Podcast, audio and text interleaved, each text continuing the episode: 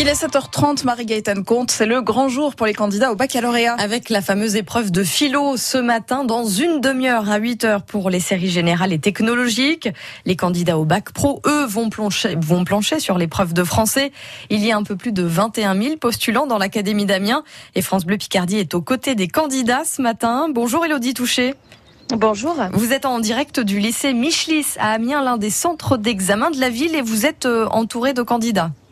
Euh, oui, euh, des lycéens, 268 hein, lycéens qui euh, vont passer le, le bac, l'épreuve de philosophie à 8h tapante. Je me retrouve avec Émilien, il est en terminale ES. Bonjour Émilien. Bonjour. Alors dans quel état d'esprit tu te trouves ce matin? Ça va, un peu stressé évidemment, mais sinon ça va dans l'ensemble, c'est on a révisé de toute façon. Alors justement les révisions jusqu'à hier soir? Jusqu'à hier après-midi, fin d'après-midi, oui.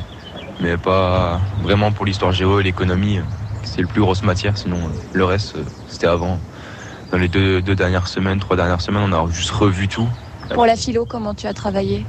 Beaucoup de vidéos sur internet, puis, euh, et puis des, des anabacs qu'on achète en librairie. Sinon, bah, ouais, euh, un peu de chance aussi.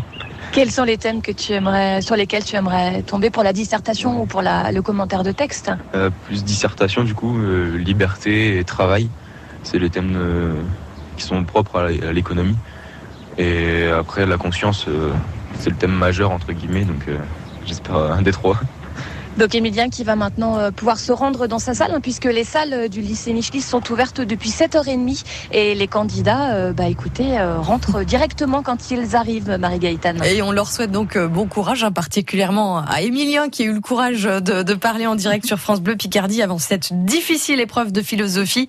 Et juste après le journal de 8h à 8h10, nous serons avec le proviseur de l'établissement donc du lycée Michelis à Amiens, Éric Alexandre. C'est donc l'un des centres d'examen de la ville. Et c'est d'ailleurs l'avant-dernier bac avant la réforme de 2021. C'est contre cette réforme que des syndicats appellent à la grève de, de la surveillance des épreuves pour ce premier jour. Le ministre de l'Éducation, Jean-Michel Blanquer, affirme que l'examen se déroulera normalement. À Amiens, notez qu'il faut payer son ticket de bus à partir d'aujourd'hui. Fini la gratuité après le lancement du nouveau bus Nemo. Ce sera gratuit uniquement les samedis. Les autres jours, il faut payer 1,40€ en achetant d'abord un ticket rechargeable. Ce ticket rechargeable vous coûtera 1,50€. Il est valable 10 ans. Et notez que les bacheliers se rassurent, des bus supplémentaires vont circuler dans la métropole d'Amiens. Les trois lignes Nemo seront doublées dans les deux sens. La fréquence sera aussi renforcée sur la ligne 7 pour desservir le lycée La République en marche donne le coup d'envoi des municipales 2020. Le mouvement va présenter aujourd'hui les noms des premiers candidats.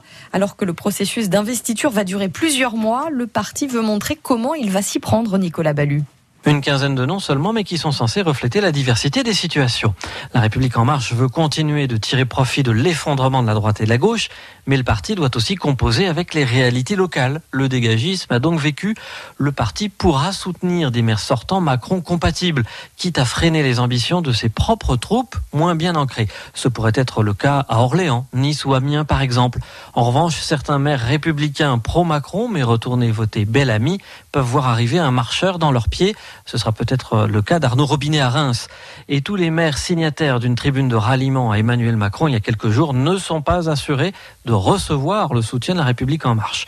Reste que le parti assure qu'il scrutera de près toutes les attitudes sur plus d'un millier de communes de plus de 9000 habitants. Et plusieurs candidats à l'investiture pour la mairie de Paris contestent le mode de désignation de la République en marche et demandent une consultation citoyenne. L'équipe de France féminine de football joue son troisième et dernier match de poule de Coupe du Monde contre le Nigeria. C'est ce soir à 21h, un match à vivre sur France Bleu.